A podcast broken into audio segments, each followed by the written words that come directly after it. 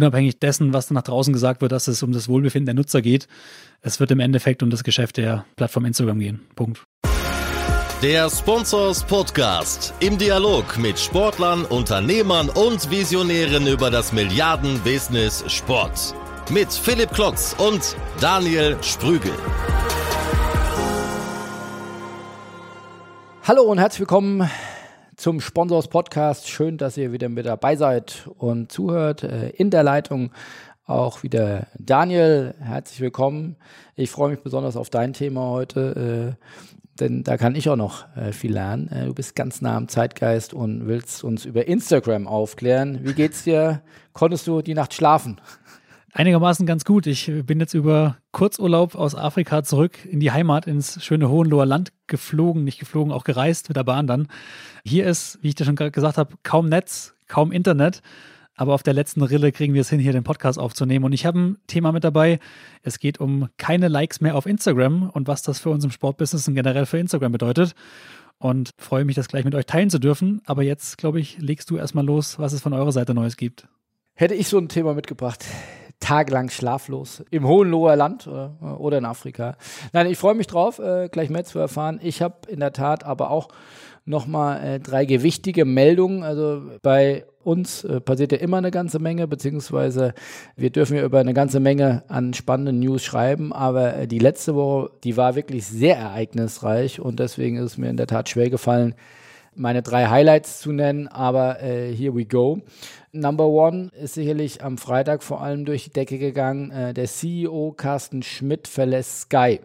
Also haben sicherlich viele von euch schon mitbekommen, aber finde ich, wie gesagt, auf jeden Fall nochmal erwähnenswert. Der äh, Carsten war äh, oder ist 56 Jahre, war über Jahre wirklich da der Chef von, von Sky und war das Aushängeschild sicherlich für den Sender äh, in Deutschland. Wie ihr selig mitbekommen habt, war oder ist Sky vor rund einem Jahr äh, von Comcast, einem amerikanischen Kabelnetzbetreiber, äh, übernommen worden für sehr, sehr viel Geld. Die straffen jetzt doch deutlich die Zügel, weil äh, Sky hat ja in den letzten Jahren nie schwarze Zahlen geschrieben, sondern immer äh, rote Zahlen. Die Einnahmen äh, und der Umsatz sind zwar fortwährend äh, gestiegen und das basierend auf den zunehmenden Abo. Kennzahlen, aber äh, die Kosten eben äh, sind mitgestiegen und deswegen äh, war es immer im roten Bereich. Das äh, gefällt Comcast überraschenderweise nicht und deswegen ist dort ein Paukenschlag nach dem anderen zu vermelden gewesen. Also wir haben ja schon Abgänge von Ralf Fürther gesehen, der Unternehmenssprecher, Roman Steuer, der war Vice President für den gesamten Bereich Sport. Ähm, darüber hinaus Thomas Deisenberger, der CEO der Vermarktungsunit oder Marcello Macchioni, äh, auch ein sehr hochrangiger äh, Manager äh, von Sky. Und jetzt eben Carsten Schmidt, wie dann oft ja so der Unternehmenssprech ist. Er bleibt dem Unternehmen noch beratend äh, zur Seite und äh, soll, glaube ich, auch noch mindestens beratend, wenn nicht sogar verantwortend, sie in der wichtigen rechte Phase Anfang nächsten Jahres bei der Bundesliga-Ausschreibung beraten. Äh, und jetzt übernimmt Devesh Rai, äh, der ist schon COO von Continental Europe bei Sky. Also Sky wird jetzt noch deutlich mehr von Europa sozusagen gemanagt. Er macht das jetzt eben noch mit seinem bestehenden Job äh, mit. Also ja, spannend, was das heißen wird, könnte man äh, wahrscheinlich nächtelang drüber diskutieren, ob das jetzt äh, oder was das jetzt heißt für die rechte Ausschreibung, sowohl für die Champions League als auch für äh, die Bundesliga im, im, nächsten Jahr. Zunächst mal scheint hier ein großer Veränderungsdruck äh, zu herrschen, der jetzt, wie gesagt, von führenden Managern bis zum Chef himself äh, gepackt hat und Comcast lässt die Muskeln spielen und stellt auf Reset und wir sind, dürfen sehr gespannt sein, ähm, was bei Sky weiter passiert und werden das auf jeden Fall weiter verfolgen. Ansonsten äh, auch spannend, lange wurde drüber geredet, jetzt wurde es vermeldet, der BVB und Puma verlängern ihre äh, Zusammenarbeit bis zur Saison 2027, 2028. Es geht da um eine rechte Summe von 240 bis 250 Millionen, also rund 30 Millionen äh, pro Jahr. Puma ist, wie ihr euch denken könnt, dann damit weiterhin der Ausrüster von deinem geliebten Borussia. Aber um dich jetzt mal als Fan zu fragen, ja, ihr, ihr spielt ja wirklich fantastischen Fußball äh, gerade. Aber wie bist du denn mit dem äh, Deal zufrieden? Wie ordnest du den ein? Ich weiß nicht, es ist eine schwierige, wirklich eine schwierige Frage, das als Fans betrachten zu wollen oder zu können. Ich persönlich finde es gut, es ist ein deutsches Unternehmen. Es bringt erstmal deutlich mehr Geld ein als in der vorherigen Periode. Gerade bei den Zahlen, die man auf dem Markt liest, was andere Vereine bekommen. Im internationalen Vergleich könnte es, glaube ich, ein bisschen mehr sein. Ich weiß nicht, ob man sich da unter Wert verkauft hat, wenn man sich andere Märkte anschaut, gerade in die Premier League, oder ob man sich überhaupt damit vergleichen darf. Auch eine gute Frage. Natürlich muss Puma auch gucken, wie das Engagement dann auch wieder refinanziert wird. Ich glaube, auf der anderen Seite kann der BVB auch froh sein, dann so einen Deal über längere Jahre geschlossen zu haben. Bei der Laufzeit weiß ich nicht, ob man das so lange hätte abschließen müssen, vielleicht auch etwas kürzer. Man weiß ja nie, wie der Markt sich dann verändert in den nächsten Jahren und ob man dann, wenn man mal sich äh, acht Jahre vorausblickt, dann hinterher ärgert und sagt, hätten wir damals noch ein bisschen mehr verlangt. Das weiß man jetzt leider nicht. Also ich als Fan bin jetzt erstmal zufrieden, gerade was dann sicherlich auch nochmal die Zahlen im nächsten Jahr dann auch sehr gut dastehen lässt. Und als Fan bin ich zufrieden, aber man kann immer sagen, man hätte gerne, in, in fünf, sechs Jahren wird man vielleicht anders urteilen drüber, aber das kann man jetzt noch nicht. Ja, ich gucke nochmal in unsere Sponsors Data Abteilung. Wir haben natürlich ein paar Zahlen jongliert. Äh, das ist ja auch unser täglicher Job. Ähm, finde ich immer spannend, was ist viel, was ist wenig, was ist im Vergleich. Du hast es ja schon angedeutet. Also Puma zahlt vermeintlich 30 Millionen Euro pro Jahr. Das ist dreimal so viel wie äh, bisher. Vor hat der Sportartikelhersteller aus Herzogenaurach 10 Millionen gezahlt, jetzt eben 30, äh, dreimal zu viel. So weit, so gut, so toll. Also ich hätte gerne einige Kunden und Partner, die auf einmal äh, Faktor 3 bezahlen. Das ist sicherlich ein toller Erfolg rund um das Vermarktungsteam von, von Carsten Kramer. Gleichzeitig, du hast es eben auch angedeutet, wenn man das im internationalen Vergleich sieht, ist es nicht ganz so üppig wenn man sich zum Beispiel anschaut, was ein Bayern München von Adidas äh, erhält, so um die 60 Millionen Euro. Wenn man aber auch gerade sieht, der jüngst abgeschlossene oder Anfang des Jahres abgeschlossene Vertrag von Puma mit Man City, zugegebenerweise, glaube ich, auch mit der gesamten Gruppe dann, äh, der Man City 70 Millionen Euro pro Jahr in die Kassen spült. Also das ist mehr als das Doppelte. Hm. Äh, du hast es angedeutet, äh, ist der Vergleich mit der Premier League zulässig, die natürlich eine deutlich größere Stahlkraft hat. Dann ist auch wieder die Frage, geht es hauptsächlich um das Thema Branding oder geht es um das Thema Abverkauf?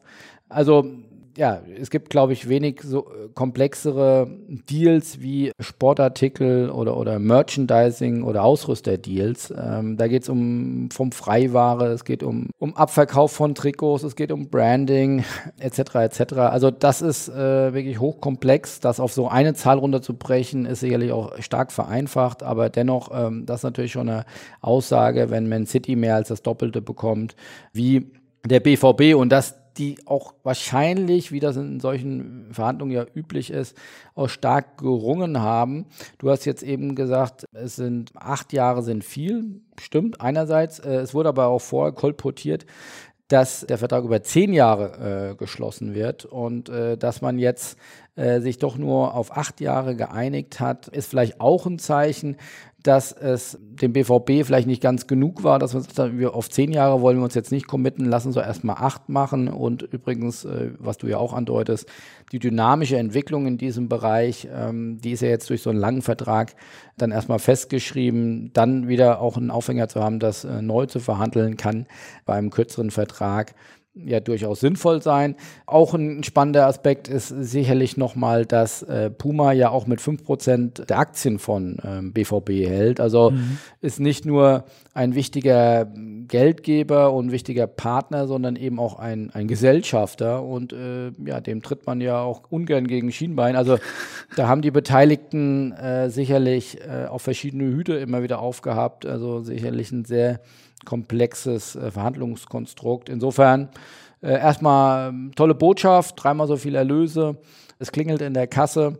Gleichzeitig, wenn man jetzt ganz groß denkt und sieht, wo ist die Bundesliga international verortet, kann der BVB auch äh, unter den Top 10 Clubs äh, europaweit sich etablieren. Das hatte ich mal jüngst in einem Podcast von Philipp Westermeier und, und Herrn Kehl äh, gehört. Das war so ein Statement, wir wollen uns ja etablieren unter den Top 10 Clubs in Europa. da könnte man sagen, ist es vielleicht ein bisschen wenig, wenn man auch mal sieht, dass Nike zum Beispiel bei Barcelona 150 Millionen Euro jährlich zahlt oder Adidas bei Real Madrid 125 Millionen. Also da hängen die Trauben noch ein bisschen höher, aber ist ja noch nicht aller Tage Abend, um mal hier einfach äh, den Blick nochmal über den Tellerrand zu werfen. So, last but not least, wir sind beim großen Geld, da will ich auch bleiben. Ein Deal, der mich wirklich äh, extrem inspiriert hat, so tief will ich jetzt mal in die Kiste greifen, ähm, ist der Deal zwischen Airbnb und dem IOC. Man hat ja manchmal so das Gefühl, das IOC, das ist wie so ein UFO, das fliegt mal ein oder alle vier Jahre findet dann mal äh, eine, eine, Veranstaltung statt. Und das ist auch irgendwie out of range äh, in vielerlei Hinsicht, sowohl bei den Sponsorships als auch bei vielen anderen Deals. Wenig greifbar. Es herrschen teilweise andere Marktmechanismen, weil auch nicht die klassische Sichtbarkeit bei den Spielen dann vorherrscht, äh, ist ja oftmals dann im Stadion, bis auf ganz wenige Ausnahmen, dann auch werbefrei. Äh, nichtsdestotrotz finde ich das ein tolles Beispiel aus mehrerer Hinsicht, äh, was Sportsponsoring, was Sportbusiness kann. Mhm. Nämlich, dass überhaupt mal ein so große neue Brand wie Airbnb, eines der gefeierten äh, Startups aus dem Silicon Valley, die jetzt sicherlich zum ersten Mal in dieser Dimension in Sport investieren. Und man kennt ja gerade Digitalunternehmen, die äh, sehr stark performance-driven sind. Und auch das lernt man ja bei den ständigen Herausforderungen oder auch schönen äh, Veränderungen des Lebens äh, mit der digitalen Transformation, dass alles messbar ist.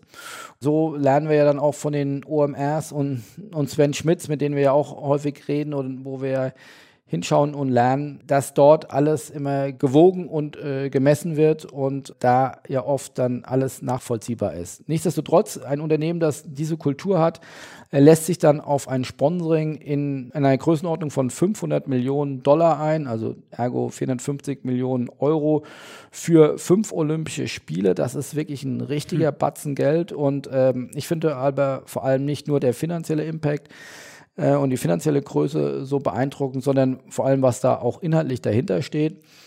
Es ging ja teilweise auch schon relativ kreuz und quer äh, durch die Presse, nämlich äh, man will hier auch auf das Thema Nachhaltigkeit beispielsweise einzahlen, dass eben nicht mehr so viele äh, Hotels gebaut werden oder für diesen vierwöchigen Zeitraum äh, vor allem der Bedarf an eigens für die Olympischen Spiele neu errichtete Unterkünfte, dass der verringert äh, werden kann. Also es muss nicht mehr so viel gebaut werden, aber gleichzeitig kann eben die Bevölkerung der jeweiligen Host City dann auch äh, verstärkt davon profitieren und selbst auch äh, Räumlichkeiten vermieten.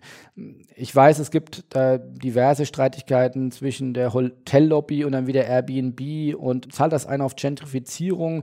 Das sicherlich, auch hier könnte man sehr üppig und weitläufig diskutieren, aber dennoch finde ich das ein sehr progressiven, sehr innovativen Ansatz und äh, dem würde ich jetzt dann doch gerne mal eine Chance sehen oder mal sehen, wohin das führt. Äh, gleichzeitig ist noch eine weitere, finde ich, sehr kreative Aspekt äh, dieser Partnerschaft, dass es eine Plattform geben soll, Athlete 365, also ähm, ja, Athleten 365 Tage im Jahr. Airbnb entwickelt sich auch immer mehr zu einer Plattform, wo ich auch äh, Experiences buchen kann. Nicht nur äh, Unterkünfte, sondern auch Experiences.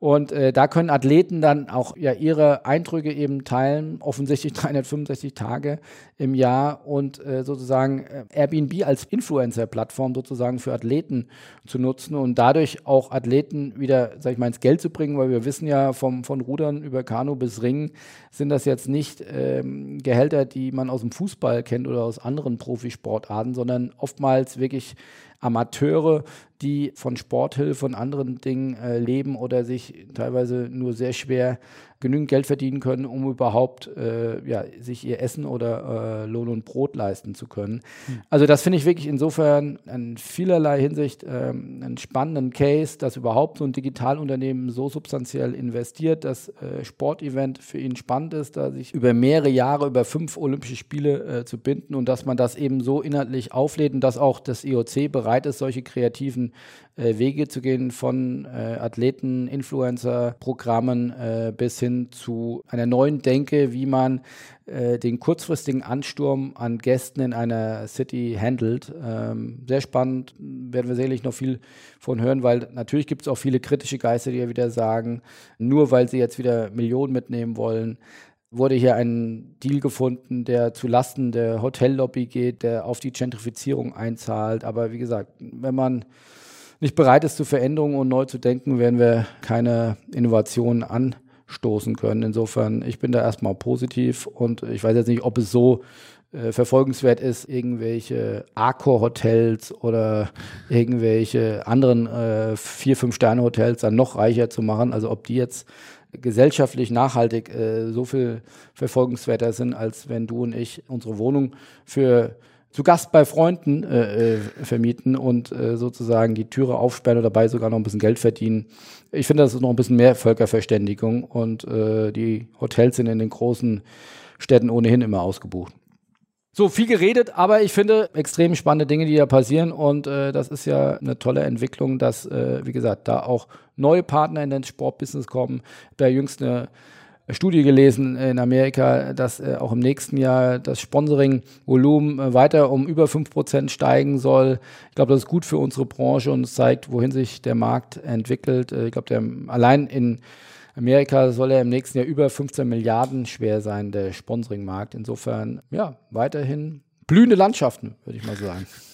Du, insofern auch nochmal spannend, dass ja äh, letztes Jahr oder vor zwei Jahren ist ja Booking.com bei der UEFA eingestiegen und bei den Europameisterschaften fällt ja nochmal, dass eine Auswirkung dann auch hatte auf die IOC-Vermarktung, dass sie gesagt haben, du in dem Bereich gibt es neben Booking ja noch andere große, lass uns mal mit Airbnb sprechen. Siehst du da einen Zusammenhang?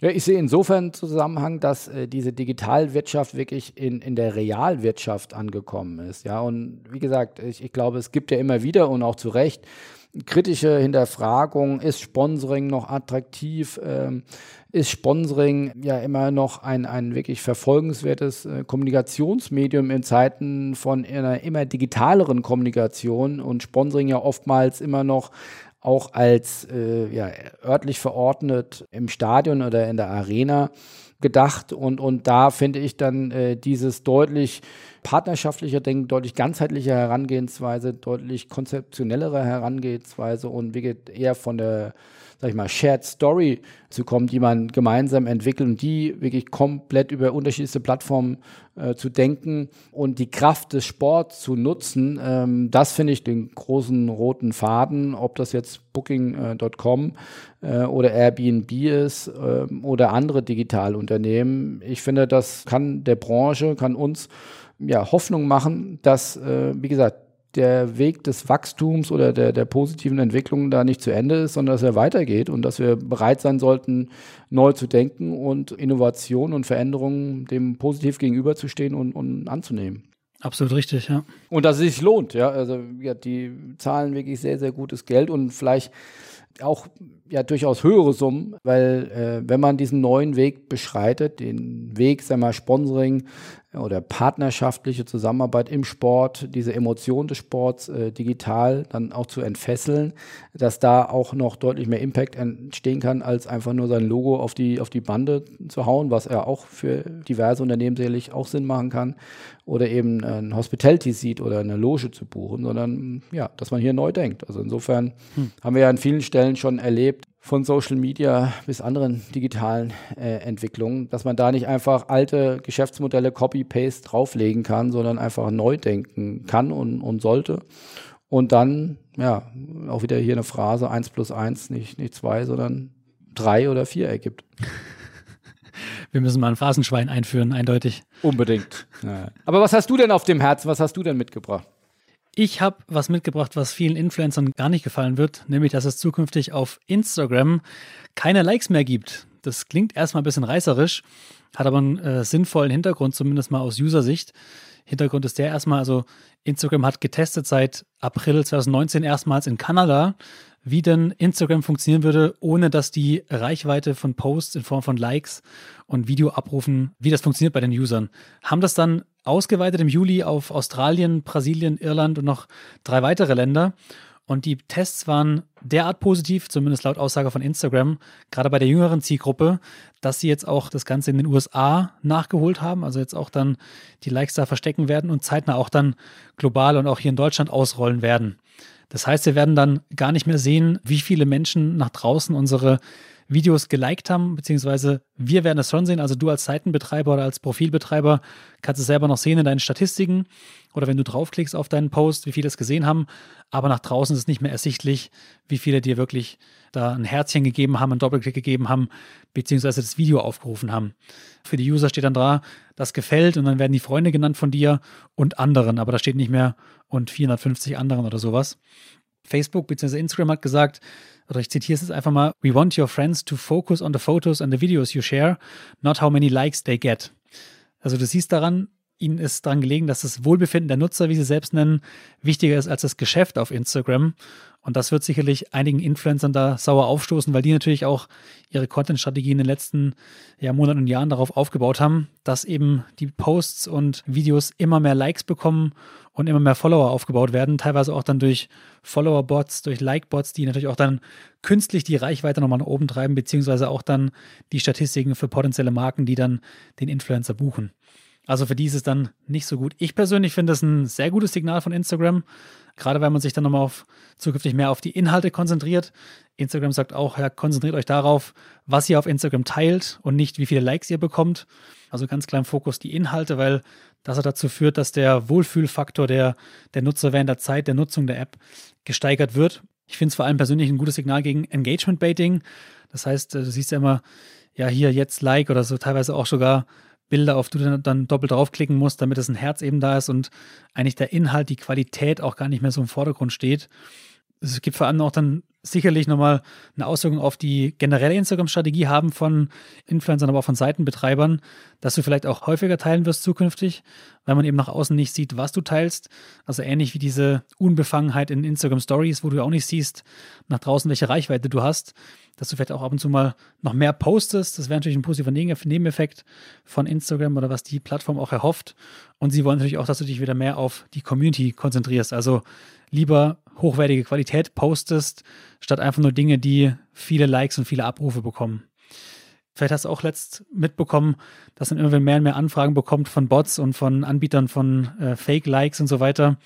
Die werden natürlich auch als Probleme bekommen, weil wenn die Likes keine Rolle mehr spielen für die Fassade nach draußen, dann äh, stirbt dieses Geschäftsmodell ein Stück weit ja auch aus. Kurze Frage, also das heißt, du hast ja eben richtig gesagt oder, oder so habe ich es verstanden, die Likes sind nur dann nicht mehr sichtbar an der Fassade, aber sag mal, welcher Post ausgespielt wird äh, und äh, wer dann sozusagen viral geht oder den Algorithmus befeuert, dafür sind die Likes ja dann doch immer noch wichtig. Garantiert, ja. Also auch du selber siehst ja noch, wie viele Likes du hast und so weiter.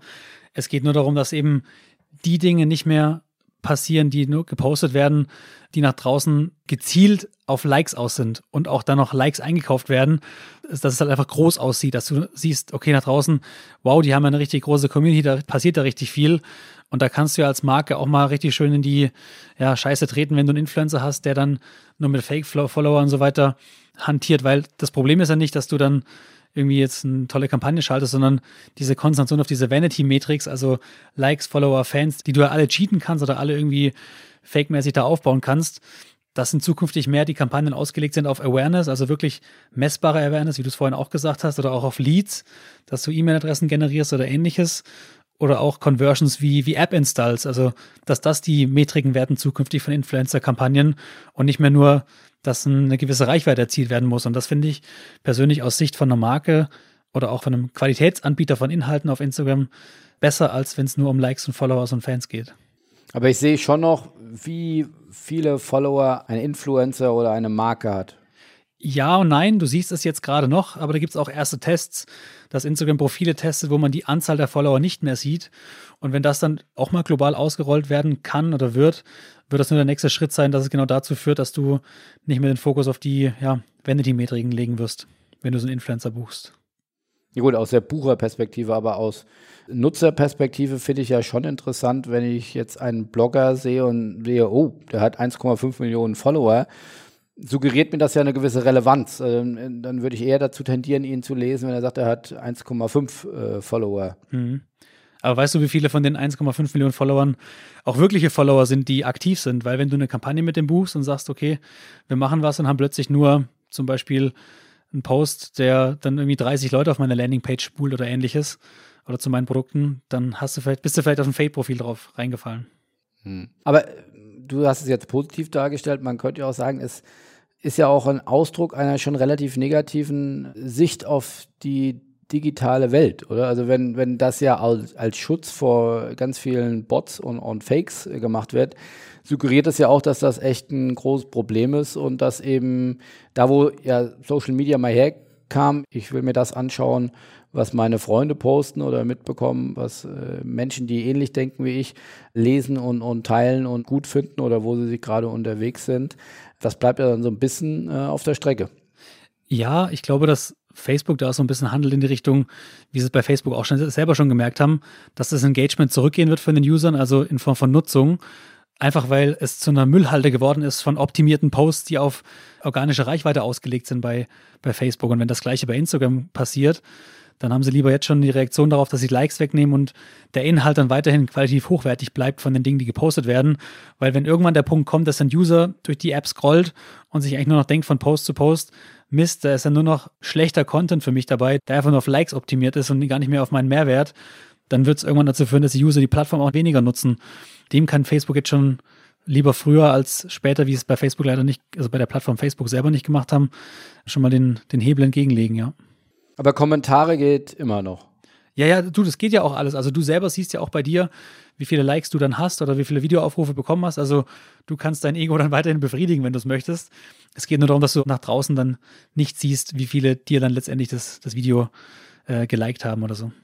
Äh, Finde schon spannend, dass das ja schon noch Auswirkungen auf das Engagement haben dürfte, was ja immer eine Stärke war von Social Media. Wenn ich das nicht mehr sehe, zumindest auf den ersten Blick, aus Nutzersicht jetzt wiederum, dann äh, ist eine These von mir, aber ist wahrscheinlich das Engagement, das ich an den Tag lege, wahrscheinlich geringer, als äh, wenn ich es sehen würde. Also Engagement, verstehe mich nicht falsch, ist weiterhin wichtig, weil du ja auch dafür sorgen musst, dass deine Reichweite bleibt, beziehungsweise auch ausgespült wirst in die Empfehlungen, die Instagram den anderen Usern ja auch gibt. Das heißt, du solltest weiterhin trotzdem gucken als Seitenbetreiber, dass du Inhalt produzierst, die für Reichweite sorgt. Aber du kannst jetzt auch mal nach außen etwas posten, was du vielleicht jetzt nicht gepostet hättest, was aber in deine Strategie passt, wo du aber wüsstest, okay, das würde gar nicht so viel Reichweite bekommen. Also wenn du schon überlegst, was poste ich oder was poste ich nicht, nur um Likes zu bekommen, dann ist es als Seitenbetreiber eigentlich schon die falsche Herangehensweise, sondern du musst ja eigentlich immer überlegen, hat dieses Bild, dieses Video, das wir jetzt posten, einen Mehrwert auf unsere langfristige Content-Strategie, unabhängig davon, wie viele Likes und Follower wir bekommen. Und das ist in letzter Zeit einfach in den Hintergrund geraten. Gerade wenn du mal mit Marken sprichst, die Social-Media-Kampagnen machen, denen geht es nur um die absolute Reichweite und die Performance, aber nicht um die Qualität der eigentlichen Message, die nach draußen getragen wird. Ich finde es halt immer spannend, wie viele verschiedene Perspektiven man da immer aufhat, beziehungsweise springt. einerseits die Perspektive dann von dem Seitenbetreiber, andererseits der Kampagnenbetreiber oder eben dann wiederum der Nutzer.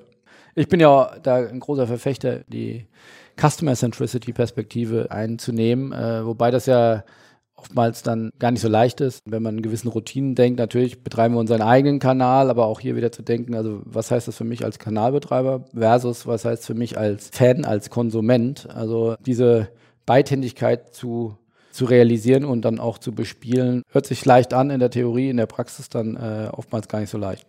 Oder um dem Ganzen mal einen Schlussstrich zu geben, ich glaube, Instagram, sage ich mal so, hätte das jetzt nicht global ausgerollt, hätte es keinen positiven Effekt auf die Verweildauer der, der User oder das Engagement auf der App. Also im Endeffekt geht es ja nur darum, dass die Plattform länger besucht wird, häufiger besucht wird und der User mit einem guten Gefühl da bleibt oder geht, dann irgendwann wieder.